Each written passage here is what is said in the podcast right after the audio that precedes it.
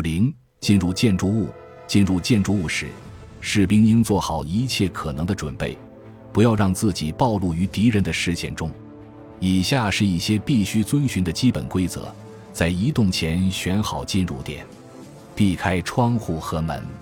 释放烟幕作为掩护，使用爆破或坦克炮击炸出新的入口点。在进入前，朝进入点投掷手雷，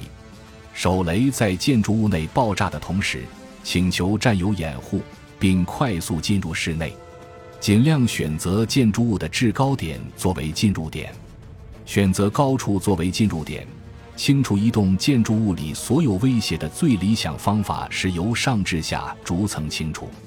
这也是我们要尽量选择较高位置作为进入点的原因。假设在该建筑物防守的敌人已经撤退至底楼，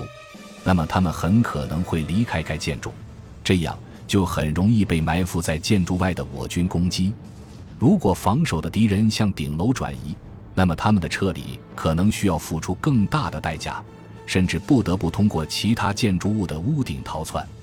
要到达顶楼或屋顶，可以借助绳索、梯子、排水管、植物藤蔓、直升机或临近建筑物的屋顶。如士兵可以通过人梯向上攀爬，还可以将抓绳钩固定在绳索的一端，并将其掷向屋顶。待抓绳钩勾住屋顶的物体后，再沿着绳子向上攀爬。地面进入点，尽管由高处进入是一种理想的进入方式，但是当我们无法到达屋顶或顶楼的时候，不得不选择由地面进入建筑物。由地面进入时，尽量避开门窗，因为敌人很有可能在门窗处设置陷阱，或已将其置于火力监控之下，随时准备开火。在由地面进入时，使用爆破、大炮、坦克。反坦克武器或其他装置在建筑物墙体上炸出一个进入点，在经进入点进到室内之前，